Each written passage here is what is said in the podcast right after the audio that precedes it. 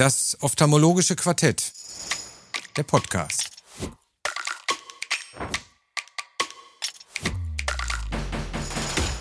Die Videoversion finden Sie in der Mediathek auf ifox.com. Liebe Kolleginnen, liebe Kollegen, liebe Zuschauer, herzlich willkommen zu einer neuen Folge des ophthalmologischen Quartetts hier bei iFox. Das Thema der heutigen Sendung ist Katarakt und ich hoffe, dass wir Sie wieder mit außergewöhnlichen Fällen aus diesem doch recht trivial anmutenden Thema überraschen können. Ich freue mich über meine Gäste in der heutigen Sendung, Frau Professor Anja Liegfeld aus dem Ernst von Bergmann Klinikum in Potsdam, Herrn Professor Gerd Auffahrt aus dem Universitätsklinikum Heidelberg und Herrn Professor Ali Reza Meshai aus der Daden Augenklinik in Bonn. Mein Name ist Carsten Klabe und ich darf das Wort gleich an Frau Liegfeld übergeben, die uns ihren ersten Fall präsentiert. Ja, ähm, ich habe tatsächlich einen Doppelpack mitgebracht als ersten Fall. Und zwar ein Duo von Patienten, die sich in der Kataraktsprechstunde bei mir vorstellten. Und sie haben eben vieles gemeinsam. Und es gibt aber doch ein paar Unterschiedlichkeiten. Und das ist es am Ende vielleicht, wie dann die Entscheidung hinsichtlich der Linsenwahl getroffen wurde. Ob das richtig war, das mag dann hinterher diskutiert werden. Und zwar kommen beide Patienten letztlich mit der Fragestellung Multifokallinse ja oder nein. Auf jeden Fall die Kataraktoperation ist indiziert. Der erste Patient ähm, ist eine Patientin. Sie ist 64 Jahre alt und ist Lehrerin mit Doppelnamen, trägt derzeit eine Gleitsichtbrille, ist primär myop um die minus 2 auf beiden Seiten, hat einen Astigmatismus von auf dem einen Auge 1,75, auf dem anderen 1,25 und ähm, wünscht ausdrücklich Brillenlosigkeit. Sie hat lange Kontaktlinsen getragen, die sie nicht mehr verträgt aufgrund einer ausgeprägten Sicker-Problematik. Ich komme erstmal zur Vorstellung des Zweiten. Der Patient ist auch 64 Jahre alt, ist ein männlicher Kollege, ein chirurgischer Kollege. Der äh, kommt mit der Diagnose Katarakt vom Optiker, also quasi noch nie beim Augenarzt gewesen oder lange nicht. Und ähm, er berichtet, dass vor zwei Jahren ungefähr eine periphere Laserkoagulation gemacht wurde. Warum weiß er nicht ganz genau. Er hat sich bereits über Multifokallinsen informiert also wünscht das beziehungsweise wünscht in dieser Hinsicht eine Beratung und ist aber letztlich auch beratungsoffen. Er hat im Gegensatz zu der ersten Patientin eine Hyper-OP von ungefähr zwei mit einem Astigmatismus unter eins. Das eine Auge hat einen Astigmatismus von ungefähr äh, von 0,5, das andere äh, 0,75 und er sieht auf dem einen Auge 0,7, auf dem anderen Auge 0,4. Die Lehrerin sieht 0,6 und 0,8. Natürlich, das Übliche ist äh, zunächst mal Diagnostik, äh, um auch weitere Entscheidungen zu treffen. Ziemlich äh, klar die Biometrie. Das ist jetzt hier die äh, 64-jährige myope Lehrerin. Und man sieht, dass sie einen Astigmatismus auf beiden Seiten etwas unter zwei hat ähm, seitengleiche Achsenlänge passt zur Myopie.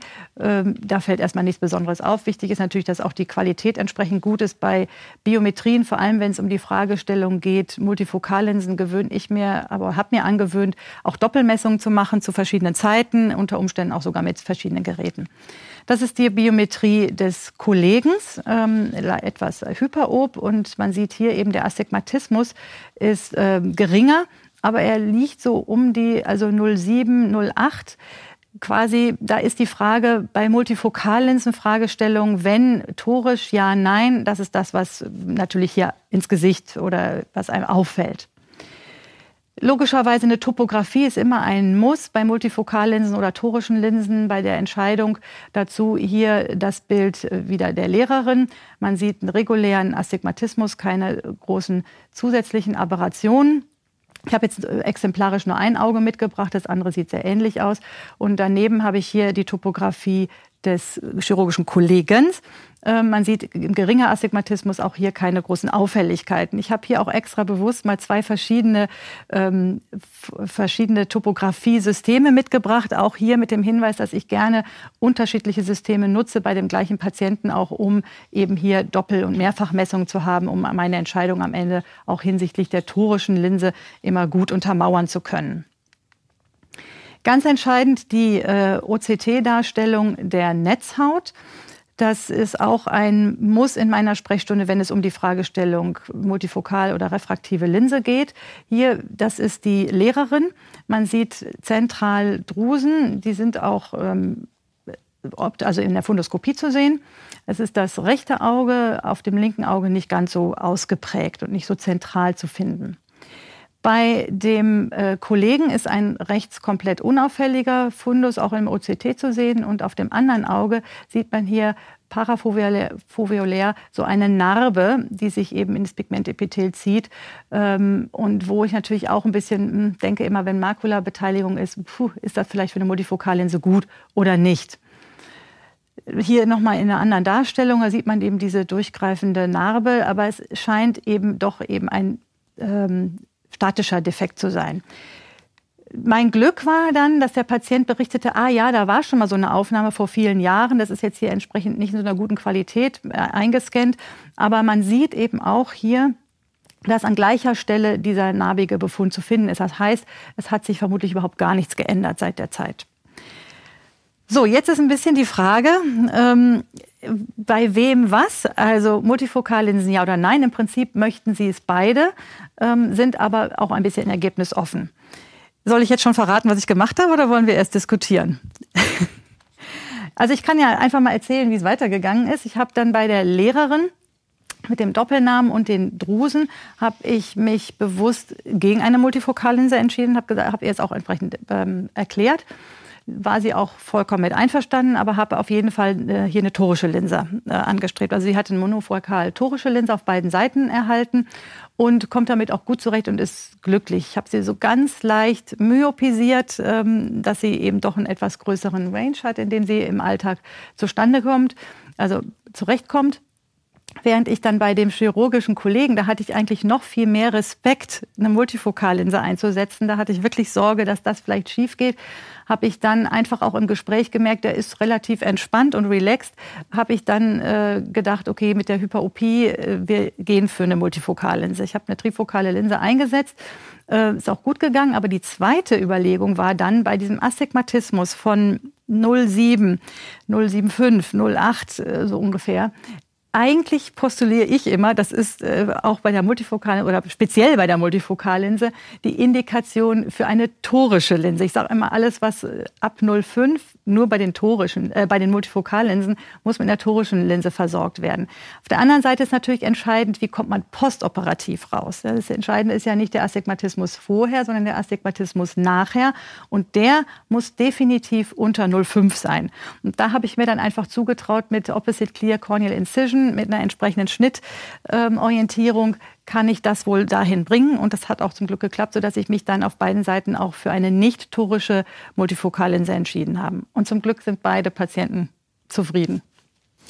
Zwei sehr schöne Beispiele, die ich glaube auch gut demonstrieren, in welchem Spannungsfeld wir Erwartungshaltung des Patienten, ähm, vorliegender präoperativer Befund und bei den, insbesondere bei den Sonderlinsen, Multifokallinsen, ist es ja durchaus so, dass der präoperative Aufwand, sei es die geforderten Untersuchungen und auch ja, das Makula-OCT ist, ist heute Standard. Ähm, nicht nur die, die Topographie und der IOL-Master, ähm, aber die präoperative Diagnostik, das Besprechen des Befundes mit dem Patienten um ein Vielfaches aufwendiger sind als der operative Eingriff äh, selbst. Unbedingt um und dabei muss man dann immer noch das Gefühl entwickeln, passt das zu dem Patienten. Aber ich habe auch die Erfahrung gemacht, dass man ärztliche Kollegen, auch wenn es äh, chirurgisch tätige Kollegen sind, äh, dass die häufig äh, auch mit den Nebenwirkungen besser vertraut sind und das besser einschätzen können. Herr Auffahrt, Sie haben wahrscheinlich eine unendliche Erfahrung, auch mit sehr komplizierten Fällen. Also ich finde, das waren sehr schöne Beispiele, die verschiedene Aspekte ja dargestellt haben. Ähm, die Diagnostik, klar. Und das Schöne ist ja im Prinzip, bei der Lehrerin konnte man quasi nach dem OCT schon relativ gut argumentieren. Ja, man absolut. konnte es auch schön zeigen. Das kann man ja visuell darstellen. Das versteht jeder, auch ein Laie. Da ist was nicht in Ordnung, also geht das nicht. Und dann freuen die sich, wenn sie noch eine zusätzliche gute Lösung haben. Mhm. Zum Beispiel mit dem Astigmatismus. Und äh, so ein bisschen kam ja sogar die psychologische Komponente mit rein. Äh, sie hat ja zum Glück, haben Sie das ja erwähnt, mit Doppelnamen und, ja. und Lehrerin. Äh, das ja. ist ja ein, ein, dürfte ich jetzt nicht so sagen. Aber das äh, war ja jetzt auch schon eine Einordnung. Äh, und, und noch leicht myop. Das ist, kommt ja noch dazu. Ja, das war aber schon das ganz klar eine ja. Einordnung. Wir müssen aufpassen, wie reagiert die Patientin wenn es vielleicht nicht so rauskommt. Ne? Ja. Das hat sie im Prinzip ja schon zwischen den Zeilen angedeutet. Und äh, das Problem wäre jetzt vielleicht gewesen, wenn die Makula blitzeblank gewesen wäre. Ja. Da würde ich fast noch eher drüber zu diskutieren. Absolut. Und äh, bei dem chirurgischen Kollegen, ich habe ja auch einige chirurgische Kollegen, da muss man natürlich auch schauen, wenn er sehr entspannt ist. Es gibt ja welche, die Angst haben, nach so einer Operation blind zu sein und äh, nicht mehr operieren zu können. Mhm. Es gibt Kollegen, die arbeiten, ich sag mal, ein MKG-Mensch, der im Mund oder sonst wo arbeitet, da ist es vom Kontrast mhm. her was anderes, als wenn jemand, äh, ich sag mal, nur Venen strippt oder sowas. Na, da muss man auch ein bisschen ja, dann drauf absolut. eingehen, äh, was für Anforderungen hat er und da insbesondere Kontrast sehen. Aber zum Beispiel ein, äh, ein, ich sag mal, normaler Chirurg, der hat ein dynamisches Bewegungsmuster, der ist mal 40 cm dran, mal 60 cm, der arbeitet auf Armlänge und das wäre ideal für eine Multifokallinse. Absolut. Na, und das ist doch, ich denke, das werden viele Aspekte da schön angesprochen. Was ich noch wichtig fand, ist jetzt auch bei der Patientin, also der Lehrerin, die hat ja so Sickerprobleme auch gehabt, so wahnsinnige und deswegen auch Kontaktlinsen nicht mehr vertragen. Und das macht ja dann auch enorm Schwierigkeiten oft in der Nachsorge bei Multifokallinsen. Das dauert dann und dann sind die unzufrieden. Also das ist ja auch.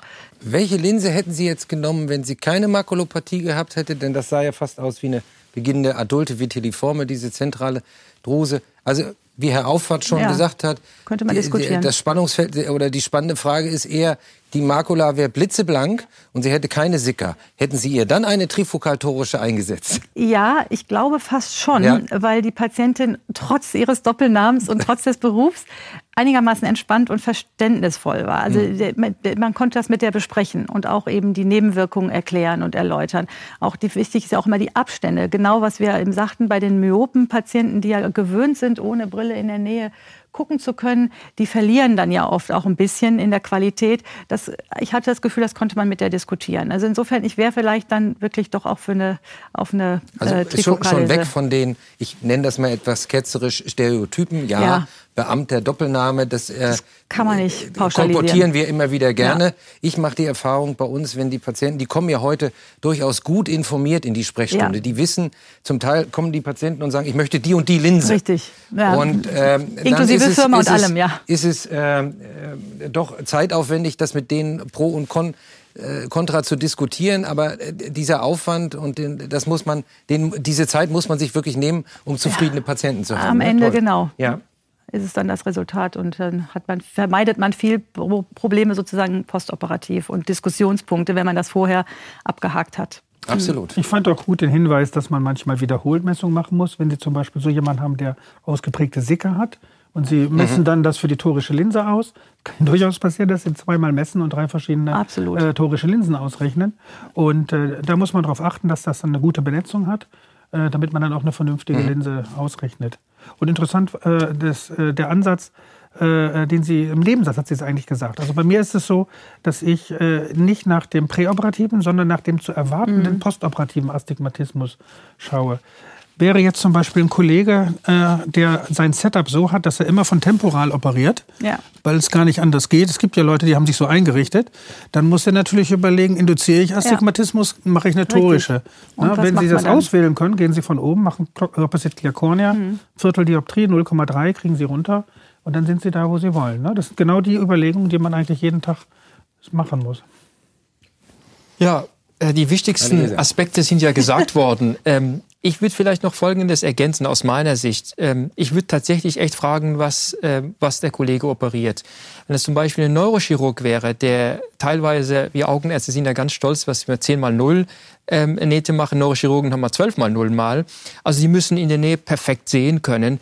Da hätte ich tatsächlich vielleicht davon Abstand genommen. Wo ich von, wogegen ich bei einem Abdominalchirurgen hätte ich gesagt, naja, das wäre vielleicht eine gute Lösung, weil er wir, selten wir mit 12 mal 0. Dass wir nicht auf die schiefe Bahn geraten. Ja, also er war Allgemeinchirurg. Ein Allgemeinchirurg. Genau. Also jemand, jemand, jemand, der nicht mit 12 mal 0 nähen Nein, muss. Ja, ja. Sagen wir mal so. Absolut. Und das ist in der Abdominalchirurgie ja, zumindest erinnere ich mich aus meinen PJ-Zeiten ist es eher selten.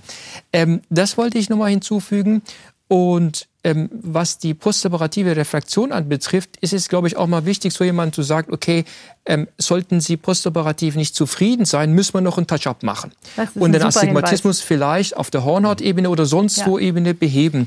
Weil, ähm, wenn man mit, mit Menschen spricht, die sehr viel Multifokallinsen machen, sagen, okay, es gibt einen gewissen Anteil, die, der, der unzufrieden ist und diesen Anteil kann man enorm verkleinern, wenn man postoperativ noch sagt, kleinste Refraktionsfehler korrigiere ich nach in einem zweiten Schritt. Ähm, also ein super Hinweis, Entschuldigung, dass ich jetzt rein, reingrätsche, aber Klar. genau das muss man eben auch wirklich vorher besprechen. Ja, das heißt, diese Option, die spreche ich immer vorher an. Äh, das müssen die wissen, weil die fallen aus allen Wolken, wenn man sagt, ah, ja, jetzt ist es vielleicht nicht ganz so gut. Wir könnten jetzt ja noch ein bisschen machen, aber dafür müssen wir noch dies und das tun und kostet vielleicht auch noch. Also das. Ähm, das war absehbar sozusagen. Ja. Man muss es umgekehrt machen, sagen, ja, bei Ihnen hat es so gut geklappt, man muss die zweite ja, OP so gar ungefähr. nicht machen. Also ich mache das grundsätzlich bei Multifokallinsen, ja, dass ich darüber aufkläre, dass das eine Option sein könnte. Die, die Patienten haben ja wirklich hohe Erwartungshaltung. Wir können sie erfüllen. Ja aber manchmal nicht im ersten Eingriff, denke ich. Mhm. Ja? ja, bezüglich der Erwartungshaltung kann man auch noch sagen, der Chirurg, glaube ich, hat einen relativ schlechten Visus gehabt, ne?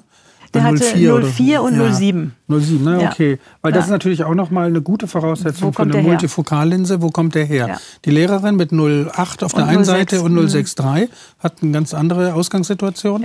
Und der Chirurg wird wahrscheinlich auch weniger Probleme haben, weil er glücklich ist, dass er besser sieht. Ne? Absolut. Also nochmal noch ein zweiterer Punkt, der für die Entscheidung in Ordnung Ich denke, das ist auch die, die, die Gruppe, vor der ich am meisten Respekt habe. Also das wäre sozusagen die Leichtmyopen, so wie ich im Prinzip, bei minus drei, ähm, die wirklich ohne Brille ein Leben lang wirklich sehr gut in der Nähe gesehen haben, äh, die Brille immer gerne absetzen zum Lesen und denen sozusagen, die dann postoperativ zufriedenzustellen, ist es immer, wo ich so ein bisschen immer zurückhaltender bin, wo es, wo es tatsächlich auch äh, ja, äh, so ein bisschen angespannt. Mhm. Auch, auch wieder im Kontrast zu dem Beispiel der Hyperopichirurg. Ja, Klar, der hat absolut. in, der, Nähe nie, in genau. der Nähe nie was zu, zustande gebracht, ja. ist mit einer Trifokalen hervorragend bedient. Ja, genau, ja. Also zeigt schon die, die verschiedenen Aspekte die ich bei der Indikationsstellung mit einbeziehen Absolut. lassen. Und es wird nicht einfacher. Nein, nein. Und es ist so wichtig, eben zu gucken vorher, wo kommt der genau her? Wie sind die Lesegewohnheiten? Wie sind die Arbeitsabstände? Ganz solche Dinge. Und eben en Detail vielleicht, was macht er genau, ja, chirurgisch beruflich? Also das sind wirklich, das sind Facetten, die man alle mit bedenken sollte. Hm. Wäre EDOF noch eine Option gewesen bei der leichten Myopie? Also sag mal minus drei, ähm, EDOF ja, nein? Ich hätte das nicht gemacht, weil mir da einfach viel zu wenig Nahaddition dabei ist. Mhm. Und die mhm. Unzuverlässigkeit in der Nähe hätte mich da auf jeden Fall abgehalten. Das wäre dann eher was für die Hyperopen-Patienten, genau. für meine Also die Lehrerin, die jetzt vielleicht auch viel lesen will, ja, ja äh, mhm. Äh, wäre dann nicht so hundertprozentig, nee. äh, weil sie doch was erwarten würde. Ja, wenn man ihr ganz klar sagt, es gibt keine Speziallinse, nur die torische, brauchst eine Laserbrille, denke ich, ist sie zufrieden. Ja. Mhm. Aber wenn man ihr so unterschiebt, äh, wenn sie Glück haben, können ja. sie ein bisschen lesen, das wird dann eher nicht gut. Mhm. Bei dem Hyperopen, äh, je nachdem, eine hochbrechende Linse, na, wenn die so 25, äh, 26, 28 Dioptrien hat, bringt ein bisschen Tiefenschärfe, könnte, könnte eventuell auch ganz gut sein. Mhm. Also zwei sehr schöne Fälle, die das Spannungsfeld multifokaler Linsen, glaube ich, sehr schön demonstriert hatten und gezeigt haben, wie wichtig präoperative Diagnostik, genaue Anamnese und das äh, Herausfinden der Erwartungshaltung der Patienten, das ist ja auch wichtig, ist. Wir gehen über zum nächsten Fall von Herrn äh, Auffahrt, äh, der auch sich mit äh, Multifokalität, mit Brillenfreiheit bei einem sehr kompliziert, bei einer komplizierten Ausgangssituation beschäftigt. Ja, komplizierte Ausgangssituation oder sagen wir mal äh, Situation, die wir immer wieder jetzt äh, vor uns stehen. Äh, die Leute waren äh, eventuell vorher schon mal irgendeiner Operation zugeführt worden. Und da reden wir jetzt nicht von der Netzhaut-OP, sondern eben halt gerade in dem Bereich, wo wir versuchen, was Schönes auszurechnen, also im Bereich der, der optischen Achse, sprich in diesem Fall hier der Hornhaut. Äh, wenn man das Bild sich hier anschaut, sieht man schon, da sind so kleine Ringe zu sehen. Und das sind nicht die Ringe in der natürlichen Linse, sondern das sind die Ringe in der, ja, das, in der Hornhaut. Das, das, sind die Ringe in der Hornhaut. Das ist ein Verfahren, was vor 10, äh, 12 Jahren mal äh, mit, dem, mit der Einführung des Femtosekundenlasers für kurze Zeit äh, sehr viel Aufmerksamkeit bekommen hat. Das Intracore-Verfahren. Es wurden fünf bis sechs konzentrische Ringe äh, zentral in das Stroma gelegt. Dadurch kam es zu einer kleinen äh, äh, Aufsteilung der, der zentralen Hornhautmitte und die Patienten konnten damit dann äh, lesen, also konnten gut in der Nähe sehen. Wurde als äh, einseitige OP auf dem äh, nahdominanten oder nicht ferndominanten Auge gemacht. Und die Leute haben quasi eine kleine Monovision da gehabt, ohne dass das Auge eröffnet wurde, ohne dass man irgendwas abgetragen hat.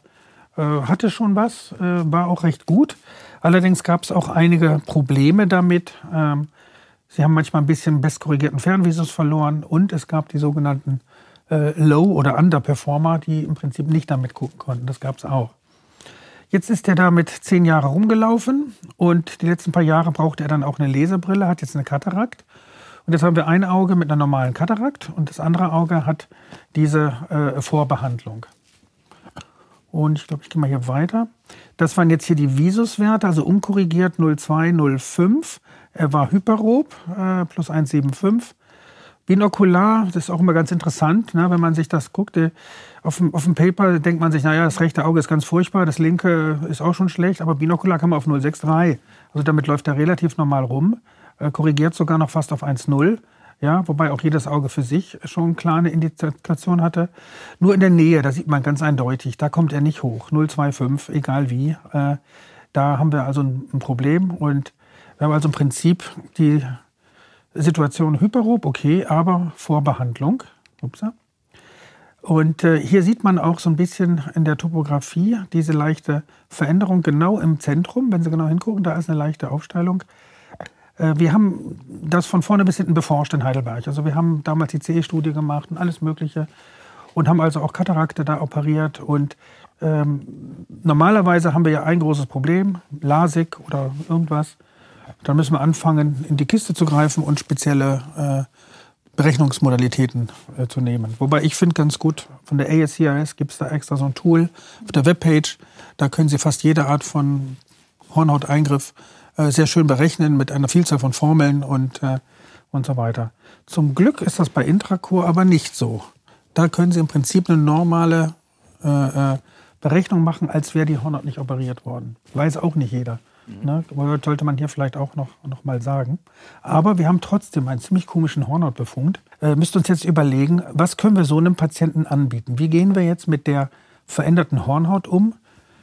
Machen wir beidseits eine gleiche Linse rein oder machen wir unterschiedliche Linsen? Wenn Sie wollen, kann ich auch schon mal ein bisschen auflösen. Ja, helfen Sie uns, nicht doch. länger auf die Ja. Folge. Aber die, die Frage ist, macht man hier eine, Ja. eine diffraktive Multifokallinse Ja. und ähm, dupliziert die Ringsegmente nochmal in die Linse? Ganz genau, ganz genau. Das, ich glaube, da hat jeder schon mal so, so, so eine Beißhemmung, äh, das äh, zu machen. Ne? Ich glaube, äh, das alleine schon, da hat jeder Angst. Ähm, und wir haben uns jetzt verschiedene Sachen überlegt. Also man kann zum Beispiel ja eine EDOF-Linse machen. Hier sehen Sie die Vivity. Ähm, das könnte wahrscheinlich sogar klappen, eventuell sogar eine torische Version, wobei das ein bisschen unregelmäßig alles. Ich habe jetzt die Wellenfront nicht gezeigt, die ist auch nicht so ganz, ganz in Ordnung. Da ist eher in dem Moment, wo wir das Thema High-Order Aberrations nicht so komplett äh, einzuordnende Hornhaut haben, ist sowas immer sehr gut. Diese äh, IC8, äh, Pinhole oder Small Aperture IOL blendet all diese Aberrationen aus, kompensiert uns auch locker ein bis zwei Dioptrien von Hornhautverkrümmung und auch von einer Fehlberechnung. Wenn wir jetzt äh, eine Intraokularlinsenberechnung machen und landen wir plus eins oder minus eins, das kann das alles ausblenden. Das ist ja das Gleiche, was wir machen, wenn der Patient nach der OP kommt und wir dann eine stereopische Lücke reintun. Na, das haben wir jetzt ins Auge dann reingetan. Und das war im Prinzip auch die Grundidee, die wir dann hatten. Wir haben in das äh, vorbehandelte Auge da die IC8 eingesetzt. Äh, und in das andere Auge, damit das dazu passt, haben wir jetzt nicht eine diffraktive genommen. Das wäre ein bisschen komisch. Eine rein monofokale wäre durchaus machbar gewesen. Äh, würde ihm allerdings dann schon einen Unterschied zeigen, weil mit der Pinhole-Linse kann der schon in der, im Intermediär und auch ein klein bisschen im Nahbereich was sehen. Also da hätten wir das rechte Auge so ein bisschen unter Wert verkauft. Und als Kompromiss haben wir die, äh, die Vivity genommen als, als EDOF-Linse, die ihm zumindest eine gute Fern- und Intermediärsicht und im Zusammenspiel mit der äh, IC8 wahrscheinlich auch ganz passable Nahsicht. Allerdings wurde ihm ganz klar gesagt, erwarten Sie nicht, dass Sie äh, äh, Packungsbeilagen äh, lesen können, aber äh, so im Alltag mal aufs Handy gucken, mal kurz äh, was anschauen, das würde gut gehen. Nun, wie ist er rausgekommen? Und das ist auch ein Thema, was ich noch mal gleich vielleicht ansprechen wollte. Wir müssen immer auch gucken, wie der Patient binokular rauskommt. Jeder Mensch ja. rennt mit zwei Augen rum so und der Patient unterscheidet überhaupt nicht rechts und links, es sei denn, Sie erzählen ihm das jedes Mal. Mhm. Ja, wenn man das nicht macht, wenn man sagt, ist egal, gucken Sie mit beiden Augen. Aber es gibt so Probierer. Ja, es gibt so Probierer. Die ja, irgendwie sagen, aber wenn ich so gucke, ist das da ein bisschen genau. besser. Und wenn ich so gucke, also genau. das gibt schon, aber. Aber so ein Patient versteht das, weil er hat ein Auge irgendwie vorbehandelt, das andere nicht. Also mhm. versteht er auch, dass wir ihm unterschiedliche Linsen reintun. Das ist also vermittelbar. Er kam jetzt hier ferne unkorrigiert 0,8 äh, auf dem einen Auge, auf dem anderen 0,63, weil wir hier etwas auf Minus gezielt haben. Und das hat uns äh, dann den Vorteil gebracht, dass wir auf dem Auge am linken intermediär bei 1,0 plus waren und in der Nähe 0,5. Und das Witzige war aber, dass er dann im Prinzip äh, Ferne 1,0, Nähe binokular 0,63, intermediär 1,0 plus war. Und damit war der Patient eigentlich sehr zufrieden. Äh, haben die Sache elegant gelöst. Äh, äh, äh. Kombination, ich glaube, das haben wir hier auch noch, ja. Hier haben wir eine ganz passable Defokuskurve auch. Ja, ist mhm. eine eingipfelige, aber verbreiterte Defokuskurve, so wie wir das von EDOF-Linsen quasi erwarten. Und wenn Sie sehen, die äh, BVT, das ist das äh, Grüne, äh, äh, ist äh, praktisch parallel auch zur äh, schwarzen Linie. Das ist die Accufokus-Linse. Und binokular liegen die sogar noch mal fast eine halbe Zeile drüber. Ne? Also das ist eigentlich ganz, ganz schön. Und das ist jetzt Halo-Glare-Simulator, von dem wir vorhin schon mal ein bisschen gesprochen haben. Da sieht man eigentlich eine relativ normale Performance mit zwar ein bisschen Halo-Größe äh, und Intensity, aber wenn man sich das so anschaut, wird man sagen, so sieht das, also bei mir sieht das auch so aus. das ist doch ein hervorragendes Das ist vollkommen okay, ne? ja, kann man ja. nichts sagen. Ne? Absolut. Und äh, ähm, das hätten wir wahrscheinlich dann nicht hingekriegt, wenn wir da irgendwas Diffraktives genommen hätten. Das wäre dann schon irgendwie, glaube ich, problematisch geworden. Auch wieder ein toller ja. Fall. Ja, ich finde ein, brennt was auf der ja, Seele. ich finde den Hinweis so wichtig, den du am Ende gegeben hast mit der Binokularität, also auch mit der Testung. Ich sage im Gegenteil eben gerade denen, die das immer so und so wechselweise machen, bitte gucken, machen Sie das mhm. einfach nicht. Ja, gucken Sie mit beiden Augen, gehen Sie mit beiden Augen durchs Leben und wenn Sie damit klarkommen, ist doch alles schön. Ja, das ist äh, total wichtig und eben auch oft in den Papers und die man liest, die äh, einäugigen Resultate interessieren häufig gar nicht funktionell so sehr in im Bereich der refraktiven Chirurgie. Das heißt, die binokularen Ergebnisse sind eigentlich das Entscheidende. Würden Sie im Zweifelsfall immer einen Trageversuch machen, Kontaktlinsen, Trageversuch präoperativ? Bei den refraktiven ist es ja, wir haben jetzt hier einen Fall, der hat tatsächlich eine erhebliche Katarakt gehabt. Aber in der Regel haben, oder häufig haben wir ja, zumindest bei mir in der Sprechstunde sehe ich das, dass die Patienten einen ganz passablen Ausgangsvisus haben, 0,5 und äh, besser und wenn man den, das, oder da mache ich ganz gerne einen Kontaktlinsentrageversuch, um einfach mal so das Gespür zu bekommen, kommt der Patient mit so einer Art von Monovision, Monovision, ja. Monovision zurecht. Ja. Weil das ist, das stimmt tatsächlich. Sie haben äh, häufig Patienten, die dann äh, vor Ihnen sitzen ja. und sagen, ja, damit geht es in der Ferne gut und damit ja, in der Nähe. Und wenn Sie sagen, das war das Ziel der Behandlung, genau. sagen Sie, aber das gefällt mir nicht. Ja, nicht? Also auch wieder Erwartungshaltung, das hatten wir ja im ersten Fall auch. Also äh, ich, ich finde, das Ergebnis ist fantastisch. Super, und vor allen Dingen ja. auch äh, der Navisus 063 ohne, ohne Korrektur. Äh, da sind wir schon relativ dicht am Beipackzettel dabei, ne? ja, bei, bei, einer ja. guten Beleuchtung. Wobei das jetzt natürlich ein Beispiel ist, der ist ja initial für das Intraco-Verfahren schon durchgetestet mhm. worden bezüglich der Monovision. Weil das ja ein Monovisionsverfahren ist, ja, in dem Fall. Und äh, was äh, Sie auch sehr schön angesprochen hat, äh, das, wir lassen es uns ja quasi vorleben oder erzählen, auch von den Firmen, die die Linsen auf den Markt bringen. Wenn die jetzt eine neue Linse entwickeln, dann können die die äh, äh, auf der optischen Bank ja nur als Einzeloptik testen. Ja, das geht zwar auch, dass man binokular testen kann, das ist aber nicht trivial, äh, das zu machen. Das ist schon sehr anspruchsvoll, äh, wenn wir das im Labor machen. Aber danach wird dann geguckt, ne, was kann die Linse äh, erreichen. Und äh, binokular und binokulare Summation vom Sehen Ne, das haben wir ja immer. Ja, ja. Ich habe auch Patienten 04 auf der einen Seite, 03 auf der anderen, binokular 063 bis 08. Mhm. Das gibt's auch. Ja. Und äh, da haben wir eigentlich ein schönes Puffer, was wir bei vielen solcher komplexen Patienten nutzen können. Oder? Und da müssen wir immer wieder darauf achten äh, und auch den Voruntersuchern, also die MFA oder der Assistent, mhm. äh, immer wieder beibringen, Ne? Patient ist hochzufrieden und glücklich, aber der Assistent kommt und sagt, ja, der sieht aber da schlecht und da schlecht. Aber binokular ist er total happy. Das muss man dann auch austreiben, dass sie den äh, ja, genau, ähnlich, ähnlich das nicht dem, schlecht drehen. Und ähnlich ja. ist es mit den Autorefraktometern ja. nach äh, Multifokallinsen. absolut. Oh, aber ich habe gerade gehört, dass der Patient sitzt auf dem Stuhl und sagt, ja, bei mir ist gerade gesagt worden, ich bin irgendwie noch myop und da ist das noch und dies noch. Also wir wissen ja alle, dass das nicht richtig funktioniert und äh, die werden verunsichert, also durch die Ergebnisse, die, obwohl die zufrieden sind. Ja, am Ende ist der, der SC Visus binocular ja, ja das, wo, worauf wir auch hinzielen. Das darf, dieses Ziel darf man ja nicht in, ja. aus den Augen verlieren lassen und nicht sagen, okay, weil der der Autorefraktor, mhm. das geht natürlich, da wird einmal drauf gedrückt, ja. das ist schneller ja, ja. und die Visus-Tafel runterzählen genau. zu lassen, das kostet schon manchmal Zeit, aber der SC Visus ist eigentlich das, worauf wir hinzielen. Absolut. Das ist, glaube ich, ganz wichtiges Argument mhm. und das muss man auch, auch seinen Mitarbeitern ähm, vermitteln, dass es nicht darauf ankommt, weil wir haben ja zum Teil Linsen, die wir mit den Autorefraktoren gar nicht ausmessen Nein. können. Also diese segmentalen Linsen, die messen Richtig. sie häufig myop, weil die ja. dann äh, in dem in dem Additionssegment messen und das stimmt. Das ja. ne, und, und, und die Patienten das ist ja so ein Automatismus ähm, oft. Äh, kriegen das ja selber mit. Ja. Die sagen, da hat sich irgendwas verstellt und dann ging's. Und dann wollen die also da ist was sehen. nicht in Ordnung. Ja, ja, stimmt, absolut, richtig. Also ich finde es auch ein ganz wichtiger Hinweis äh, Thema Autorefraktometrie. Und diesen Hinweis müssen wir auch an den Zuweiser geben, weil nicht jede Intraokularlinse sieht man sofort an, dass sie eine spezielle Funktion hat und das im Prinzip von vorne weg in den Entlassbrief wir machen es sogar in, in fetten Buchstaben, damit es nicht im Nachhinein heißt, okay, jetzt wollen Sie sich sozusagen als Chirurg da rausreden, mhm. sondern statt, wir haben es ja ganz groß reingeschrieben. Ähm, ich möchte Ihnen auf jeden Fall zu diesem Fall äh, gratulieren, weil dieser Fall zeigt, dass Kataraktchirurgie alles andere als trivial sein kann. Es wird ja manchmal auch in den Medien so dargestellt, naja, ganz schnell, äh, schnelle Operation, Linse rein, Linse raus, sondern es geht auch Fälle, wo, wo es tatsächlich richtig herausfordernd ist. Und ich würde gerne auch zu diesem Fall mit dieser Blendenlinse nochmal ähm, etwas sagen. Ich denke, das wäre auch mal ich meine, das kennen wir alle mit der stenopäischen Lücke. Und wenn man die Wellenfront gesehen hätte, hätte man auch gesehen, warum diese Linse so gerade so gut funktioniert. Und kann man das so sagen, sozusagen, wenn man Augen hat, die, aber, die hohe Werte Aberration höherer Ordnung haben. Das muss man natürlich präoperativ messen. Da kommen wir dazu nochmal gute Diagnostik, dass so eine Blendenlinse für so etwas besonders geeignet ist? Ja, das kann man sagen. Wir haben sogar jetzt äh, letztens so ein, so ein Konsensuspapier mal zusammengestellt mit verschiedenen Chirurgen äh, Cataract Refractive, äh, Refractive Surgery Today äh, ist, glaube ich, so eine Beilage demnächst. Da ging es auch darum, äh, wenn wir jetzt zum Beispiel eine Pentacam nehmen, ja, Z4 schauen, ne, Werte über 0,5 oder über 0,8 äh, wäre schon im Prinzip fast eine Indikation dafür.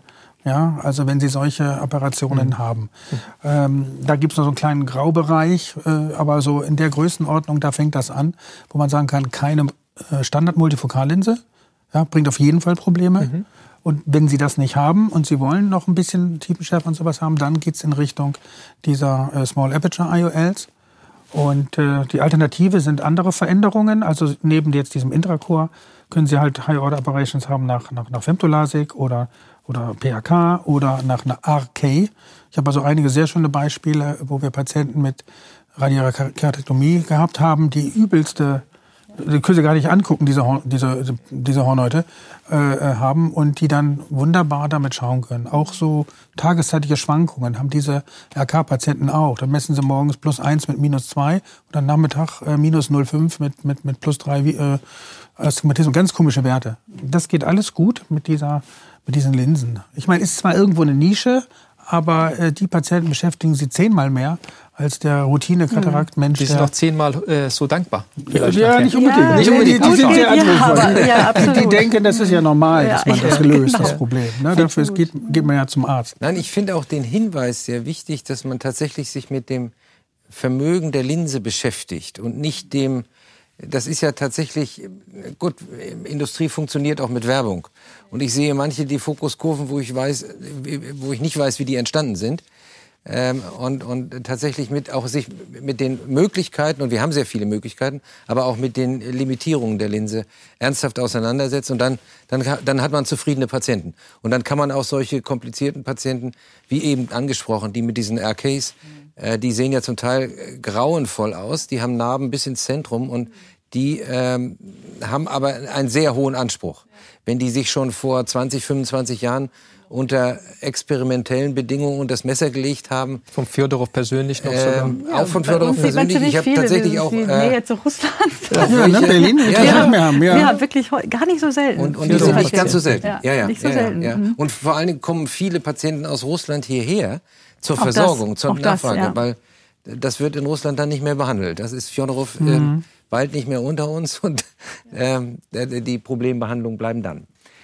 Ich, fand Ihren Hinweis noch so wichtig, dass Sie sagen, man sollte sich nicht irre, irreführen lassen sozusagen von der äh, Industrie und von den Daten und vor allem auch von der Nomenklatur. Mir ist es ja immer ein großes Anliegen, auf diese Nomenklatur der EDOF und diese Bezeichnung EDOF hinzuweisen, weil es ist ganz schwierig inzwischen und unübersichtlich, was alles unter EDOF subsumiert wird. Da sind ja viele verschiedene optische Prinzipien. Also wir haben ja jetzt gerade ja gehört von einem nicht diffraktiven und ähm, wie auch immer Aberrations- oder refraktionsgesteuerten ähm, System gehört. Aber es gibt ja auch die ursprüngliche Linse, die ja das für sich äh, in Anspruch genommen hat als Edorf-Linse Symphony. Die war ja eine eigentlich diffraktive Linse. Die ist ja eigentlich nur eine ganz zusammengelegte diffraktive. Ähm, und das finde ich einfach total wichtig. Letztlich ist ja auch so eine Pinhole-Linse eine EDOF-Linse. Und eigentlich ist auch eine Multifokallinse eine EDOF-Linse, weil wir einfach nur mit EDOF beschreiben, wir haben eine erhöhte Tiefenschärfe, aber gar nichts über das optische Prinzip sagen. Also nicht über das, wie es kreiert das ist. Das ist, denke ich, wichtig, Und das zu differenzieren. Das unbedingt. Ja, also ja. die Pinhole-Linse ist eigentlich die einzig definierte EDOF-Linse. E ja. Weil ja, sie, sie, nicht, sie, nicht diffraktiv, nicht refraktiv nein, ist, sie, sondern sie, ja. macht eine Tiefenschärfe, ja, weil sie einfach die Apertur äh, kleiner so macht. So wie wir das aus der klassischen Fotografie können. Genau. Und die Sonne lacht alles in andere, Blende 8. Wobei ich, ich bin jetzt, ich will jetzt nicht irgendwie sagen, dass die Industrie das irgendwie da bösartig ist, sondern Nein. Äh, die wissen ja nicht, wie sie es nennen sollen, ja. ja. Und und äh, wenn sie anfangen, da ins Detail zu gehen, das versteht ja kein Mensch mehr. Nein. Na, die Leute wollen monofokal äh, EDOF multifokal, das kann jeder differenzieren. Wenn Sie das jetzt noch in 20 Untergruppen machen,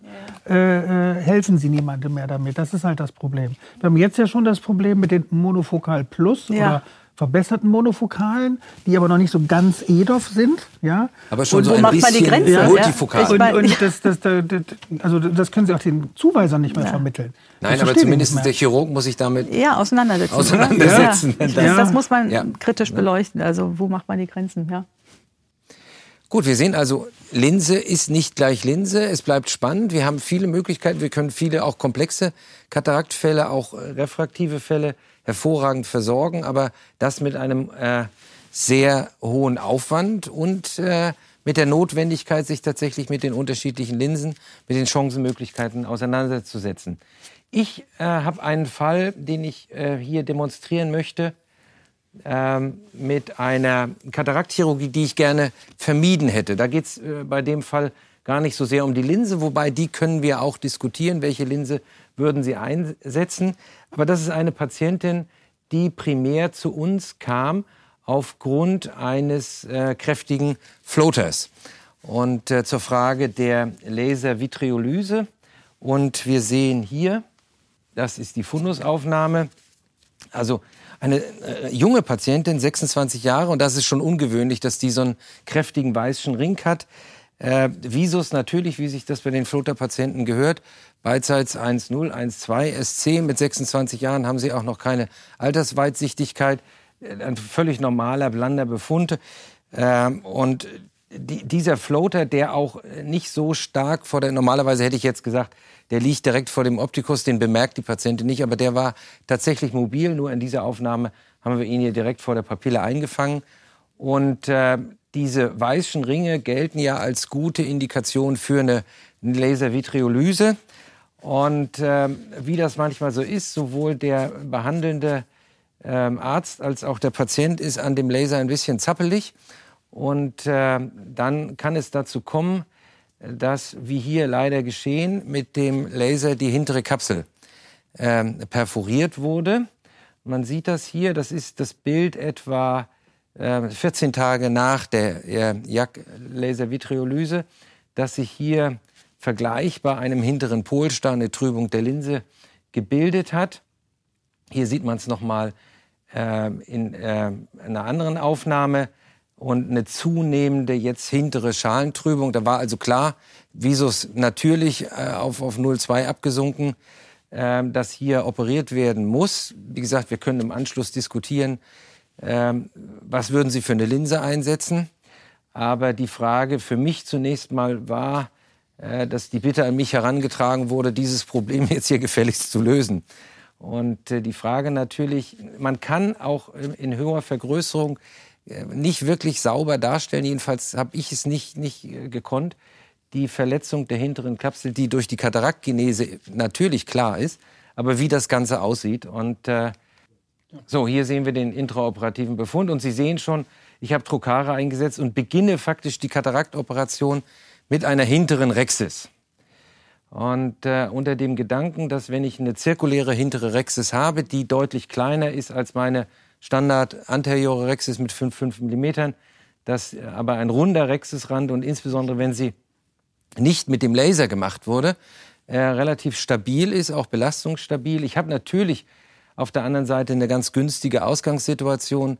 Junger Patient, kein harter Linsenkern. Das ist natürlich, da brauche ich auch wenig äh, Fakoenergie und dann eben tatsächlich ganz klassisch äh, gut mit dem, mit dem Parameter, äh, auch hier verzweifelte Suche nach der Parazenthese, äh, aber äh, natürlich mit einer relativ geringen Infusionshöhe. Ich mache die Rexis in der Regel standardmäßig hier mit einer 27, 23 Gauge Kanüle und der laufenden Infusion, aber die ist dann natürlich sehr, sehr niedrig. Aber man sieht, das funktioniert eigentlich äh, ganz kontrolliert, ganz gut. Da reißt auch hinten jetzt nichts auf oder man, man sieht eine Veränderung der Vorderkammertiefe. Und äh, gut, die, das Absaugen dann der Linse. Hier eben nur eine Hydro. Jetzt mache ich einfach nur eine Hydrodissektion des Kerns Sie sehen wenig Volumen. Ich spritze ganz, ganz wenig. Also ich versuche schon keine Delineation zu machen, zu viel Volumen zu spritzen. Aber hier kommt man faktisch und, und, und, man sieht, also der Kern ist nicht wirklich mobil, nicht, nicht, dreht sich nicht, aber man kann das mit, mit äh, wenig Manipulation und faktisch ohne Fakoenergie äh, vorsichtig absaugen.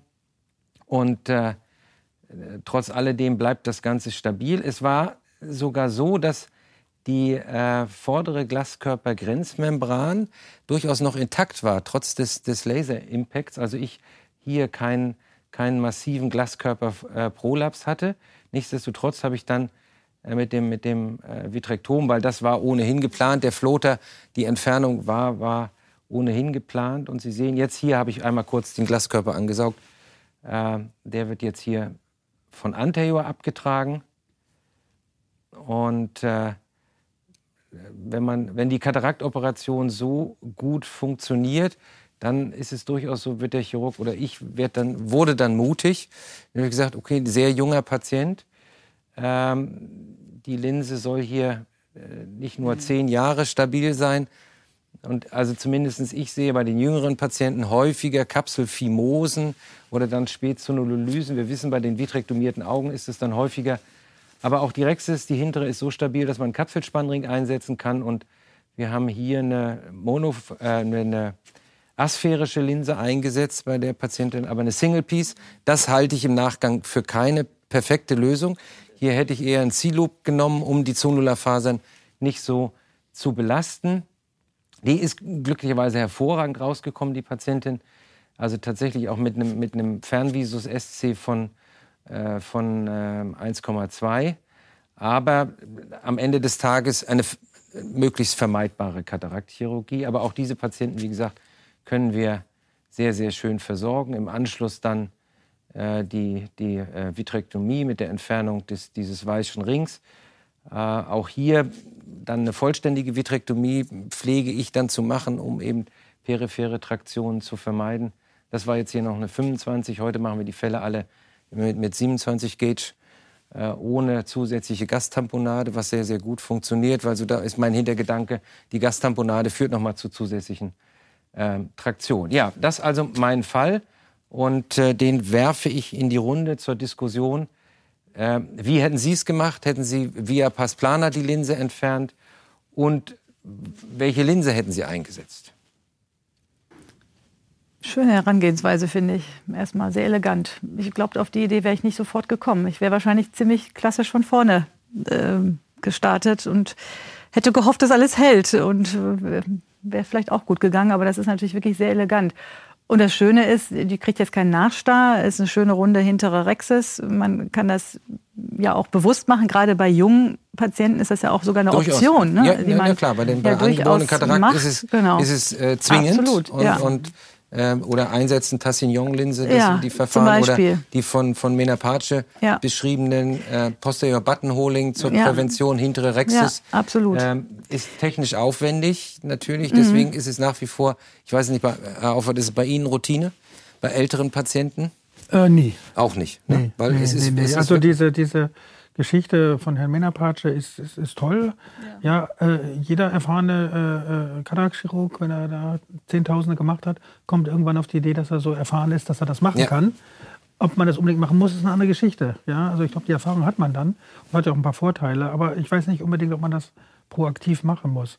Also was ich jetzt hier toll fand, ist, dass sie da überhaupt so, so, ein, so einen Anfang von der Capsulorhexis hatten. Weil ich konnte da gar nicht, ich hätte jetzt nicht gesehen, oder haben Sie das vorher angeritzt oder wie, wie haben Sie das angefangen? Also man hat tatsächlich, ich bin ins Zentrum äh, der, der, äh, des Lasertreffers gegangen Ja. und da ließ sich tatsächlich äh, so eine kleine Lefze differenzieren, die Weil man die greifen. brauchen Sie ja, ne? Die braucht Das- man. das man war braucht für mich also das Problem gewesen. Etwas zum Greifen. Ja, ja. Das sieht man leider nicht auf dem Video, aber das sieht man bei großer Vergrößerung, sah man das dann.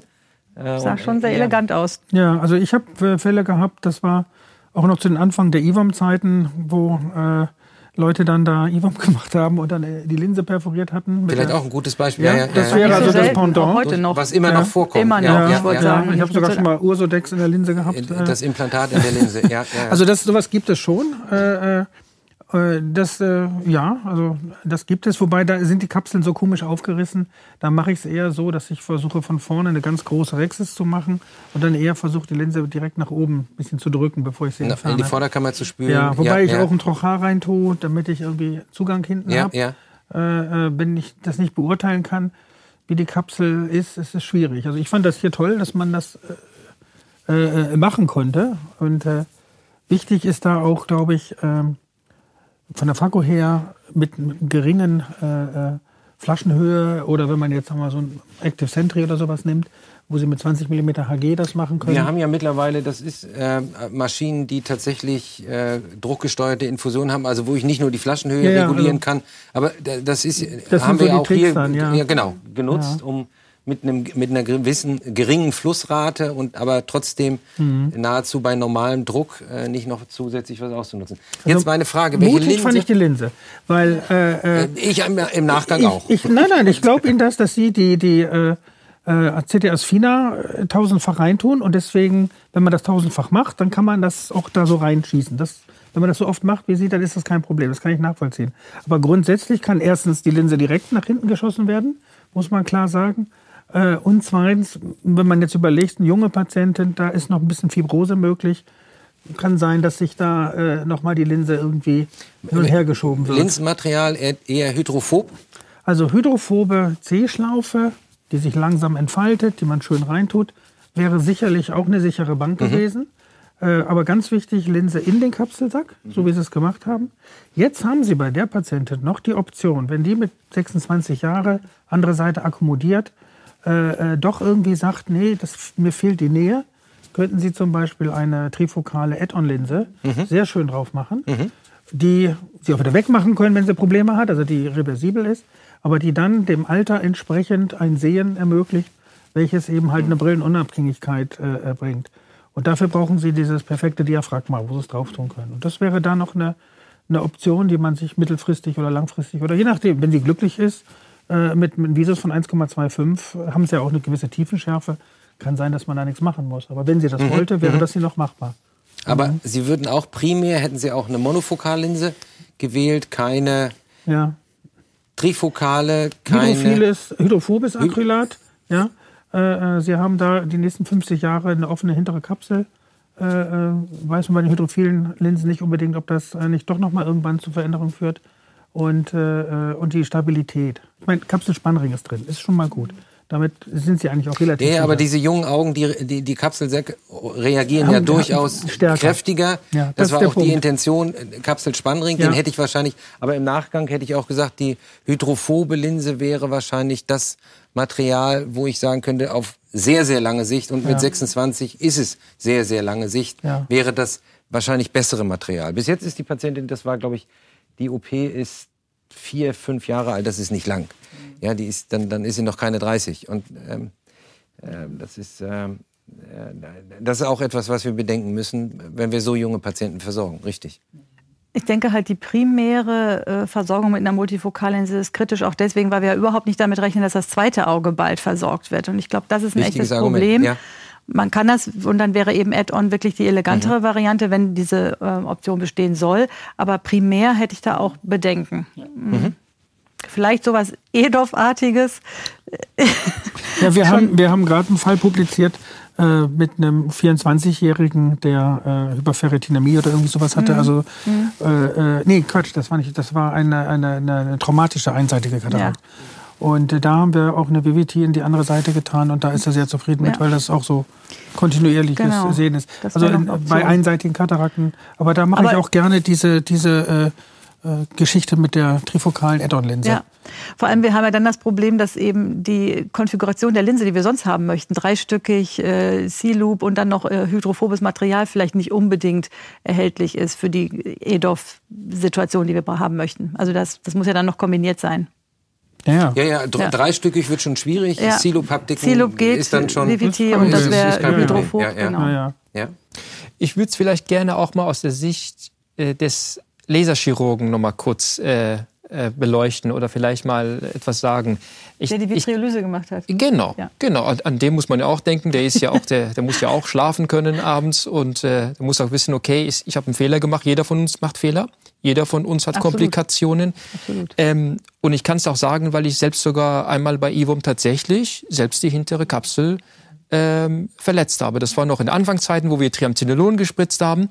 Und was aber ganz wichtig ist, und deswegen spreche ich sozusagen, wenn einem so etwas passiert, sei es mit Laser oder bei IWOM, was man auf jeden Fall schnell machen sollte, ist sagen, okay, ich warte jetzt nicht nur mal eine Woche ab, sondern schnell meine Biometrie machen. Bevor Sehr die Linse Hinweis auch, weiß ja. wird und dann noch, äh, das kann passieren, das ist in diesem Fall nicht passiert, aber bei meinem Fall, den ich ja selbst produziert hatte, wurde die Linse innerhalb von einer Woche komplett weiß, komplett trüb, ähm, im Prinzip ja matur.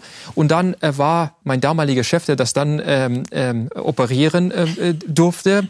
Ähm, äh, ich saß übrigens daneben und äh, durfte immer Ja. ähm, ja, Zusehen, äh, wie es äh, läuft. Ja, sag mal, sag mal, läuft. die Spannungen im Raum habe ich schon gespürt, weil er wusste, wer ist sozusagen der Täter. Ja. Ähm, ich weiß nicht, ob der Laserchirurg neben dir sitzen musste, aber ich musste damals dann neben ihm sitzen und die Hornhaut befeuchten. Aber nochmal, äh, das zur Seite. Aber er war dann froh und dankbar, dass er eine ordentliche Biometrie hatte. Also wenn so etwas passiert, mein Tipp, weil es mir passiert ist, schnell den Patienten vor dem IOL-Master, vor Lenstar, was auch immer haben, schnell Biometrie machen. Und selbst wenn man es später nicht nutzt, ist es nicht so schlimm. Dann hat man auf jeden Fall die Daten. Ist ein wichtiger Hinweis. Also bei uns ist jetzt Routine, wenn wir Laservitriolyse machen. Nicht, weil wir so oft in die Linse schießen, die kriegen präoperativ Vorher. immer Ja. einen, einen. IOL-Master. Äh, Ist, ist vielleicht bei vielen Dingen, das ist bei IFOM-Patienten sicherlich nicht, äh, nicht darstellbar, wobei die meisten ja eh wahrscheinlich Pseudophax sind, sind. aber richtig auch an das äh, anschließend wenigstens die richtige Entscheidung treffen, auch wenn du es nicht selber operativ versorgst. Wie hatten die Patientin so äh, darauf reagiert? Ich meine, es ist ein junges Mädchen. Hat, hat man vorher gesagt, wir machen den Floater? Kann theoretisch auch sein, dass wir in die ich war Hornhaut... erstaunt, dass sie, sie war, sie war wirklich sehr, sehr gefasst. Also die, das, die, war- die war schon angefasst, Mhm. aber sie hat, äh, ja, ich habe das lange mit ihr besprochen und gesagt, okay, da ist, das brauchen wir nicht zu beschönigen. Hier ist Das finde ich auch wichtig. ähm, Offen. Mhm. tatsächlich die Linse getroffen worden. In Ordnung, das steht in der Aufklärung drin, aber das hilft dem Patienten ja an der Stelle auch nicht weiter. Mhm. Also da muss man tatsächlich, äh, wichtig ist einfach die Karten offen auf den Tisch legen und sagen, die und die Optionen haben wir. Das bedeutet aber eine nochmalige Operation. Und, aber wir kümmern uns um die, um, die, um die Lösung des Problems und muss die mitnehmen. Dass Ja. die unglücklich sind Absolut. in der Situation, äh, ist, ist nachvollziehbar. Aber wenn man die tatsächlich, und das ist, das ist zeitaufwendig, aber die muss man vernünftig an die Hand nehmen und da muss man wirklich empathisch sein, dann, dann ähm, haben die auch, das, das, äh, die war nachher wirklich glücklich äh, mit dem Befund und äh, hat die, die, äh, das, das, die, die fehlende Akkommodation äh, überhaupt nicht, weil das war auch wieder das Feld. Sie sieht binokular. Ja, das war Auge. für die gar nicht so sehr problematisch. das. Ja, Mhm. genau. Aber ich, ganz wichtiger Hinweis, ja, ja. Was machst du mit so einem Patienten, Ja. der eigentlich zu dir kommt und sagt, ich habe hier eine kleine Trübung, mach die mal schnell weg. Und auch da erlebt man es immer wieder, das ist alles gar kein Problem, das machen wir mal ganz fix. Und ähm, Aber die Trübung war ja am Ende weg.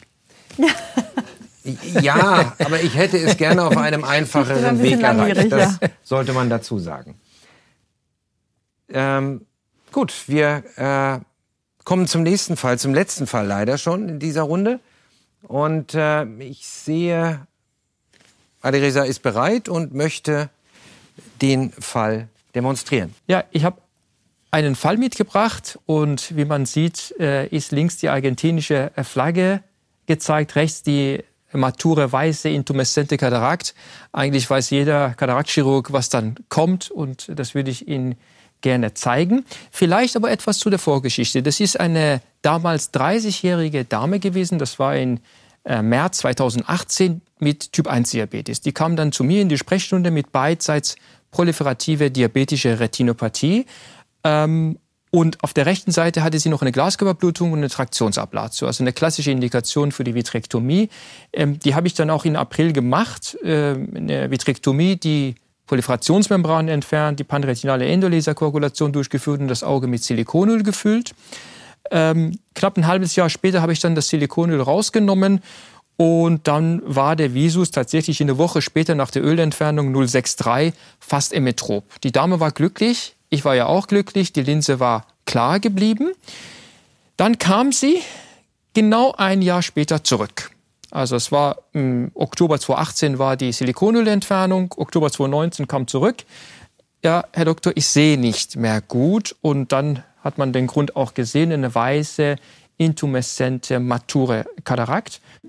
Aber noch zusätzlich darf ich unterbrechen, eine massive Rubiosis, ne? Ja.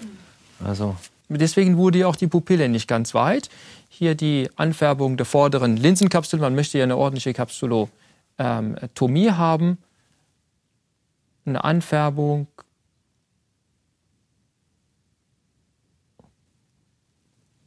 Die Inzision, die ich gerne etwas weiter posterior mache als, äh, sagen wir mal, als eine klassische Clear Cornea Inzision. Und dann war ich eigentlich guter Dinge, dass Jetzt haben wir die Pupille auch etwas weiter bekommen. Die Rubiosis ist nicht mehr so stark zu sehen, weil etwas Adrenalin in die Vorderkammer eingegeben wurde. Und ich mache das tatsächlich so, dass ich eine kleine zentrale Inzision mache und dann hier in diesem Bereich äh, die, das flüssige Material gerne absauge. Dann nochmal einen neuen Schritt, nochmal Visco rein und nochmal ein bisschen absaugen. Und mit diesem mit dieser Strategie bin ich eigentlich über die letzten Jahre ganz gut gefahren. Wir haben so im Schnitt eine Mature Katarakt pro Woche bei uns, nicht immer weiß, äh, intumeszent, aber eine Mature pro Woche haben wir. Und dann dachte ich, naja, noch mal kurz rein, noch mal ein bisschen saugen, um den Druck aus dem Kapselsack rauszunehmen. Und dann dachte ich, naja, es müsste jetzt, genau, hier sauge ich das noch einmal, noch mal Visco reingeben. Also ich habe mir tatsächlich die Zeit genommen. Äh, die OP war übrigens in, äh, in Vollnarkose nochmal Visco reingeben. Also da war ich noch ziemlich entspannt und dann sagte ich, okay, jetzt kann ich tatsächlich versuchen, ja, da ist sie. Und jetzt nochmal in Zeitlupe. Ich versuche tatsächlich die Rexis rund zu machen, rund zu ziehen mit der Nadel und dann haben sie ein Argentinian Flag Sign. Und äh, deswegen wissen Sie auch, warum die argentinische Flagge dort war. Äh, es war eine junge Dame, eine Linse, die tatsächlich äh, sehr weich war. Und dann habe ich angefangen, erstmal so ein bisschen sozusagen die Linse abzusaugen. Also eigentlich eine klassische Lensektomie. Mehr ist es nicht. Ich habe ja gar keine Pharkoenergie. Und dann äh, habe ich mich getraut, in diesem Fall tatsächlich die Linse Schritt für Schritt abzusaugen. Wichtig, keine Hydrodissektion, keine Hydrodelineation, sondern einfach schrittweise die Linse absaugen. Das habe ich jetzt etwas, lasse ich etwas schneller laufen, weil ich möchte sie ja nicht auf ähm, noch zu lange warten lassen. Aber wir möchten natürlich sehen, was da hinten ist. Was da hinten ist? Ja, das möchten wir ja sehen. Ja, gerne. Ja was für ein Viskolastikum nehmen Sie? Methozel? Äh, Methozel, ja. Mhm. Ja, da könnte man diskutieren. Ja, das können wir gleich mal diskutieren, ja. Ja, ich war natürlich froh. Ich hatte die Dame ja schon zweimal äh, im Hinterabschnitt operiert. Da dachte ich, naja, wahrscheinlich wird es jetzt ein drittes Mal geschehen müssen. Und ich war eigentlich gefasst und war auch vorbereitet, dass dieser Riss natürlich nach hinten laufen könnte und dann ist es hinüber. Wichtig ist in diesem Bereich die Flasche nicht so hoch zu machen. Aber es ging eigentlich ganz gut. Ich bin Schritt für Schritt vorwärts gekommen, ähm, konnte die Linse entfernen. Aber noch einmal, es liegt auch daran, dass es kein harter Kern zusätzlich vorhanden war. Wir wissen es ja bei älteren Menschen, dahinter ist manchmal nochmal ein brauner, sehr harter Kern. Das funktioniert ja eigentlich Schritt für Schritt immer besser. Meine, äh, meine Herzfrequenz ging dann auch entsprechend so langsam wieder ähm, in den normalen Bereich und ich sagte, okay, ja. Dann habe ich Folgendes gemacht, habe einen Visco reingegeben und habe nun mit einer 25 Gauge Schere nochmal einen Schnitt gemacht, einmal äh, links rum und einmal von der anderen Parazenthese kommend äh, rechts rum und habe versucht, aus diesem Riss, der sozusagen quer ist, ein etwas jeweils halbrundes machen, zweimal sozusagen ähm, Halbkreise. Das sieht man hier jetzt einmal links rum.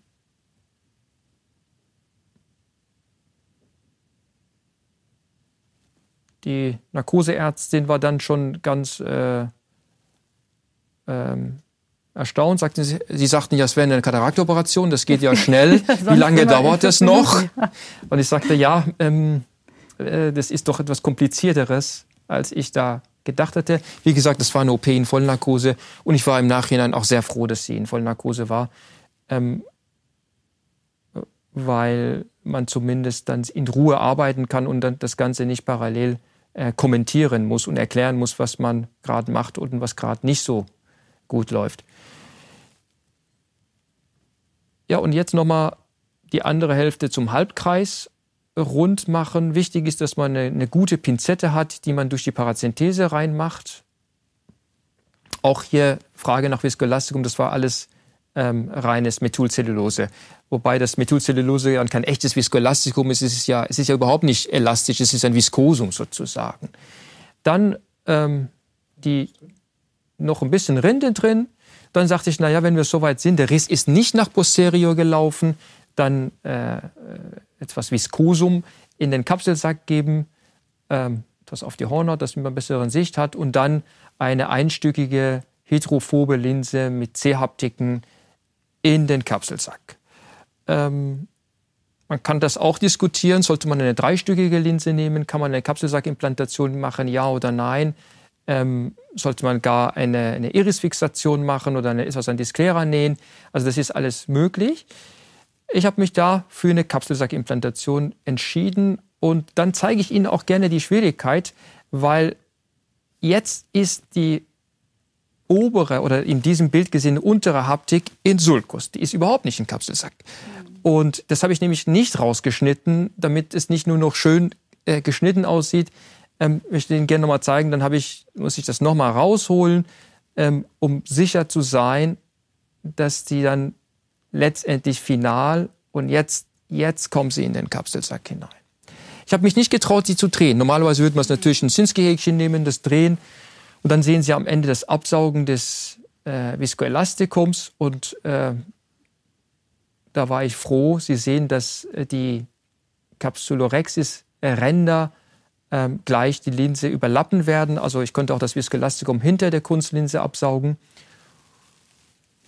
Und dann war ich tatsächlich auch froh, dass diese über Operation äh, ein gutes Ende genommen hatte. Hier sieht man es, glaube ich, ganz gut, dass äh, die Linse wirklich ein Kapselsack ist und ähm, dass die Capsulorhexis-Ränder überlappend sind. Also wie war das ähm, visuelle Ergebnis? Ähm, die kam tatsächlich wieder auf einen Visus von 063. Warum nicht 1.0? Ähm, erinnern wir uns daran? Ja, also die, die, die, die Netzhaut war alles andere als, ähm, als, ähm, als jungfräulich. Und ähm, ich habe tatsächlich jetzt in Vorbereitung auf dieses Gespräch nochmal in die Akte reingeschaut. Die hat tatsächlich Nachstar bekommen und äh, meine Mitarbeiter haben dann auch, ohne sich so sehr viele Gedanken zu machen, tatsächlich die Kapsulotomie gemacht.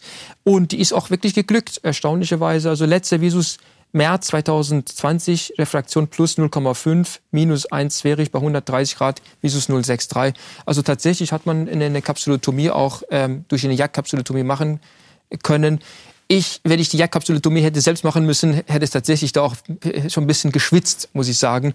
Aber es ist ganz, mal ganz gut, wenn man die äh, Vorgeschichte nicht ganz äh, kennt und dann ganz entspannt an die Sache rangeht mit Mut. Der Mut wird belohnt und der Mut meiner, meines Assistenzarztes oder eines unserer Assistenzärzte wurde in diesem Fall mit dem Visus von 06 belohnt. Ein spannender Fall und ja. äh, bereits während des Videos haben meine Gäste hier äh, schon nicht mit den Hufen scharren, ja. aber ähm, ich sehe viel Dis äh, Diskussionsstoff für diesen Fall vom Herangehen. Das, der erste war die Frage, welches Viskoelastikum nehmen wir? Oder wie machen wir die Rexis? Machen wir das mit einer Kanüle? Machen wir das mit einer Otrata-Pinzette? Machen wir es mit einem Femtolaser? Wäre Septo eine Lösung?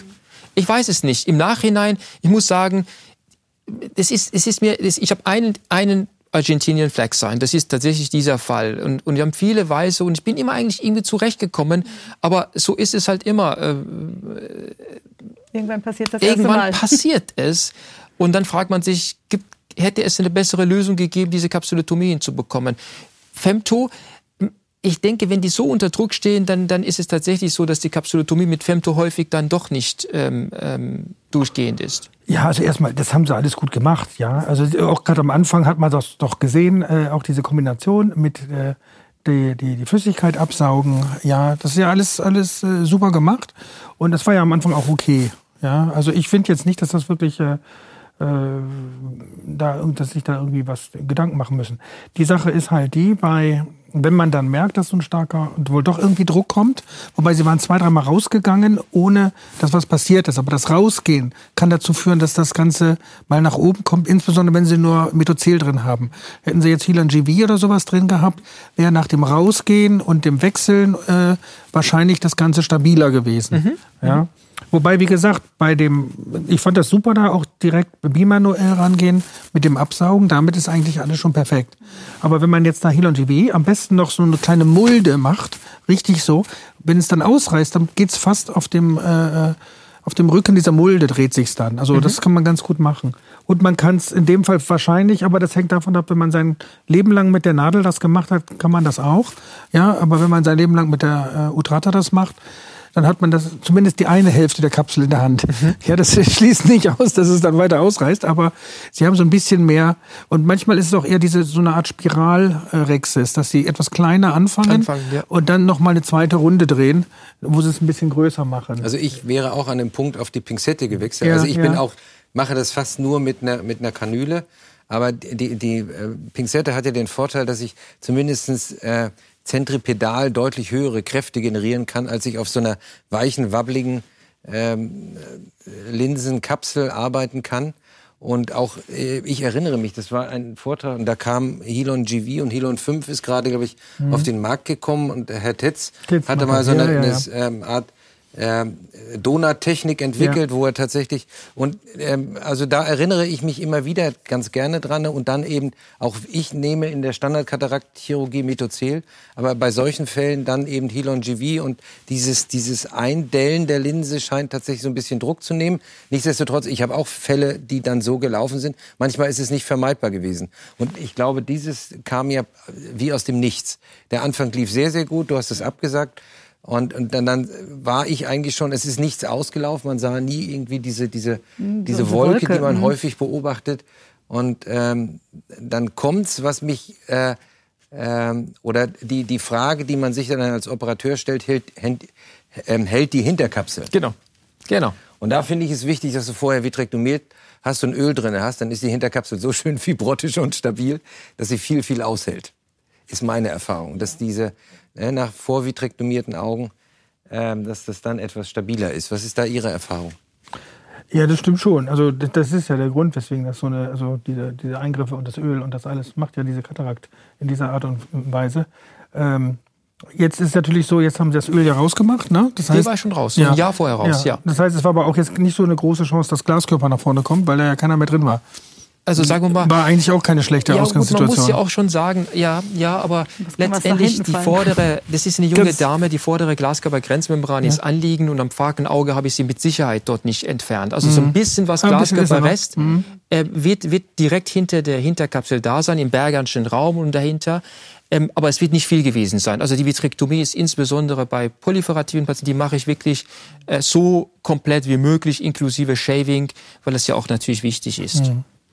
Aber der Unterschied ist, die 87-jährige Patientin mit äh, Matura-Katarakt versus die 26 oder 36-jährige. Das ist eine ganz andere mhm. Kapsel. Mhm. Ja? Mhm. Also die, die, die halten ganz andere Sachen aus. Das ist schon, schon ein Unterschied.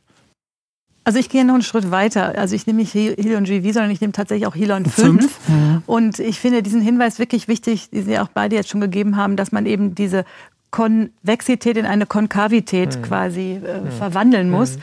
Und ähm, mit dem Hilon 5 hat man dann noch das Schöne, es ist ja auch nur eine mittelweit werdende Pupille. Man kann auch noch so ein bisschen Pupillenstretching mitmachen. Das ist mhm. vielleicht dann auch für die Übersicht noch ganz schön. Aber ich finde, es ist super gelöst. Und ich meine, am Ende ist es doch toll rausgekommen und ähm, auch elegant eben nochmal die vordere Rexis vergrößert. Da kann man ja auch eventuell warten, bis die Linse drin ist und dann auf der Linse diese mit den Scherchen die, die Erweiterung mhm. machen, hat man noch mal ein bisschen Schutz nach hinten. Ähm, ich war total erstaunt, dass das wirklich auch zu diesem späten Zeitpunkt äh, passiert ist. Weil es gibt ja auch diese Herangehensweise, dass man gleich mit einer spitzen Kanüle absaugend in ähm, die Kapsel sticht und gleich so viel wie es geht aspiriert, damit man eben entlastet. Aber sie hatten letztlich ja schon entlastet. Und trotzdem, also das, äh, zu dem Zeitpunkt hätte ich es nicht mehr erwartet. Also ich ging, muss ich schon sagen, ziemlich selbstbewusst in diese OP hinein, weil, wie gesagt, wir haben ja eine pro Woche und es ist immer dasselbe, was ich mache. Ich mache einen kleinen Schnitt in die Mitte und dann sauge ich ab und dann Visco rein, nochmal ein bisschen absaugen, bis das Ganze sozusagen ähm, diese Konvexität weggeht, weil man einfach das, das flüssige Material abgesaugt hat. Und dann war ich erst erstaunt, vielleicht dass es dann doch passieren kann. Und da bin ich natürlich dankbar äh, für den Hinweis, ähm, dass man vielleicht in so einem Fall äh, etwas hochvisköses, echtes Viskoelastikum nimmt und nicht ein reines Viskosum. Ketzerische Frage, wieso nicht gleich bei der ersten Vitrektomie die Katarakt mitmachen? Ja, die war 30 Jahre Frau, alt und ja. die war jung und ja. die war klar. Deswegen ja, also da habe ich mich schon schwer getan, das, mhm. das zu machen. Die war emmetrop sozusagen. Mhm. Also wenn man die Katarakt gemacht hätte, hätte sie ja nicht einmal einen echtes refraktiven Bonus gehabt. Und das Partnerauge hat, war auch proliferativ, aber das Partnerauge hat eben keine PPV äh, gebraucht. Mhm. Die, die wurde dann panretinal gelasert, da sieht sie auch 1-0. Übrigens, das war ihr Kommentar äh, eine Woche später. Ja, ich sehe mit dem anderen Auge ja. immer noch besser. Ja. Jetzt haben sie eine Kunstlinse rein und ich sehe am anderen Auge immer noch besser. Und dann sagte ich, naja, das wird auch hoffentlich so bleiben. Das wäre optimal, wenn, wenn Sie mit Visus 1.0 es, es, es behalten. Oder wahrscheinlich hat sie sogar 1.2. Also Öl im Auge führt ja letztlich schon irgendwann zu einer Katarakt, ja. das muss man schon ja. sagen. Ne? Ja. In dem Moment, wo Sie Öl reintun, können Sie es tatsächlich überlegen, kombiniert. Äh, was Sie eben angesprochen haben, äh, Femto oder Zepto, ne? das, da kann man schön drüber diskutieren jetzt, weil erstens Pupille ist nicht ganz weit. Äh, mancher Femto wird gar nicht gehen, ja, wobei das wird wahrscheinlich gehen. Zepto wäre da ideal, weil da können Sie auch unter die gehen. Und Zepto funktioniert in so einem Fall durchaus gut. Mhm. Ja, wobei ich muss dazu sagen, die allererste Zepto, die ich gemacht habe, war genau in so einem Auge, zigfach vorvitrektomiert und, und braune Katarakt und alles. Ja, super, das ist genau die richtige Indikation. Und die haben dann bei der ähm, Vitrektomie wohl ein bisschen die Hinterkapsel äh, touchiert gehabt. Mhm. Und dann habe ich vorne Zepto gemacht. Mhm. Und als ich den rausgezogen habe, war die Linse schon weg. Nämlich Hinten. unten, weil unten so. nämlich auch aufgerissen ist. Oh, oh. Ja, das okay. war eine ganz schnelle Katarakt-Extraktion, aber letztendlich äh, äh, äh, wäre das beim Zepto erst die, eher die Frage, äh, ist durch die Vor-OP die Hinterkapsel intakt oder nicht? Mhm. Aber die haben sie ja selber operiert, deswegen können sie es ja auch ganz gut beurteilen, haben sie auch postoperativ gesehen. Die war ja auch ein Jahr lang klar. Ja, ja. Die war ein Jahr lang das, klar. das ist ja ihr Patient, da können sie es ja. Äh, na, Femto würde gehen. Äh, die meisten Femtos sind so schnell, dass die Kapsel da jetzt nicht unbedingt äh, aufreißt. aufreißt ne? Mhm. Also wenn sie den, den äh, ähm, also auch bei einer normalen Rexis-Größe, denn wir haben ja die, Burkhard Dick hat ja mal vorgeschlagen, dann so eine, so eine Mini, primäre Mini-Rexis ja. zu machen von zwei Millimetern, dann abzusaugen mhm. und dann in dem, in dem zweiten Schritt nochmal die, die äh, normale Rexis äh, mit, dem, mit dem Laser zu machen. Bei einer intumeszenten Katarakt können Sie sogar durch die 3-4 mm Rexis das machen und mhm. dann nochmal erweitern dann später, manuell. Ginge auch. Manuell dann erweitern, ja. Ja, ja. ja aber, mhm. Oder man macht halt zweimal. Wobei dann müssen Sie zweimal äh, andocken. Das mhm. geht nur mit, mit, geht nicht mit jedem Laser. Das kommt aufs Interface. Äh, äh, ja, und ich stelle mir das auch, Sie müssen ja dann, damit das Plan vernünftig sauber ausmisst, damit Sie dann eine zirkuläre Rexis haben, müssen Sie auch die Vorderkammer so stellen, dass Sie die weiche Vorderkapsel dann auch äh, mhm. in eine Ebene bringen. Also ich habe zumindest die Erfahrung gemacht, wenn die, wenn die Linsen irregulär sind, dann hat äh, zumindest mein Femtolaser durchaus Schwierigkeiten, da eine zirkuläre Rexis zu produzieren. Ich finde, wir müssen noch einen Aspekt ansprechen, den Sie selbst erwähnt hatten. Also Sie haben so ein bisschen gefragt, unsicher, soll man vielleicht sogar eine Linse gleich in äh, Iris enklaviert implantieren? Ich glaube, das wäre hier gar keine Option. Ich glaube, die Option hätte keiner in Erwägung gezogen weil die Hinterkapsel war ja komplett intakt. Mhm. Also das äh, Kapseldiaphragma war ja vorhanden. Insofern, glaube ich, ist vielleicht nur die Frage, was für eine Linse einstückig, zwei, äh, dreistückig äh, in den Kapselsack oder unter Umständen in den Sulkus. Also ich finde, es ist auch keine Schande, eine dreistückige Linse bei unklaren Kapselverhältnissen mal in den Sulkus zu setzen. Also wenn man, man darf man nur halt einfach keine einstückigen mhm. Linsen nehmen. Ja. Und dann finde ich das auch eine gute Option. Also manchmal mache ich das, wenn ich mir sehr unsicher bin, wie sind da die Verhältnisse, um das Risiko nicht einzugehen, mhm. dass ich sage, okay, dann plane ich primär in den Sulkus eine dreistückige und finde deswegen auch wichtig, dass man eine dreistückige Linse irgendwie noch im Petto hat, also in seinem Linsenschrank auch noch zur Not eine dreistückige. Eigentlich empfehlen wir das bei jedem auch Komplikationsmanagement-Kurs, ja. gerade für junge Kollegen, nicht da irgendwie heroisch irgendwas noch in den Kapselsack, der an drei Zunuller hängt, reinzutun.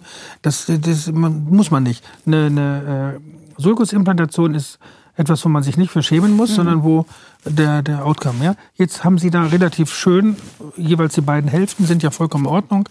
Das konnten Sie gut reinmachen und sind erfahrener Chirurg, das ist eine andere Geschichte. Aber der Anfänger, da sage ich immer, äh, macht lieber einen Sulkus rein, kann nichts passieren. Mhm. Mhm. Und äh, jetzt hier mit, auch mit Rubiosis iridis ist äh, das hier nicht so eine Option mit der äh, Iris-gestützten. Iris das muss man ja auch noch sagen. Äh, ähm, aber ich meine, klar, wenn ihnen alles um die Ohren fliegt, müssen sie überlegen, Absolut. was machen sie. Und äh, ähm, wahrscheinlich hätten sie dann eher intraskleral dann äh, fixiert. Ich glaube, ja, schon machen das ja, also, ja, ja, Iris gestützt hielt ich auch für keine Option, ob ob der massiven ja, zirkulären Rubiosis. Mhm. Und äh, du hast ja noch ein Diaphragma, das, was das da ist. Äh, also ich, ich finde das Ad 1 in den Kapselsack hier extrem gut gelöst, aber. Variante 2 wäre sicherlich Sulcus und das ist qualitativ nicht schlechter. Ja, auch, auch für die spätere Versorgung. Das ist ja eine Patientin, die hast du noch, die begleitet dich noch etliche Jahre. Äh, die Peripherie muss noch gelasert werden, Kryo oder Anti-VEGF-Therapie steht noch aus. Äh, das Sekundärglaukom lauert sozusagen schon um die Ecke. Genau, für die Glaukomausgabe des ophthalmologischen Quartetts. In zehn Jahren. Das nächste Mal die Vorstellung. Ja, ähm, ich bedanke mich bei meinen ähm, Gästen, Frau Professor Liegfeld, Herr Professor Auffahrt und Herrn Professor Meschai. Mir hat es ein großes Vergnügen bereitet. Ich hoffe, Ihnen als Zuschauer auch. Und Sie konnten auch von dieser Folge wieder fachlich viel mitnehmen etwas, was ihren Alltag bestimmen wird und Kataraktchirurgie eben außerhalb der Routineversorgung.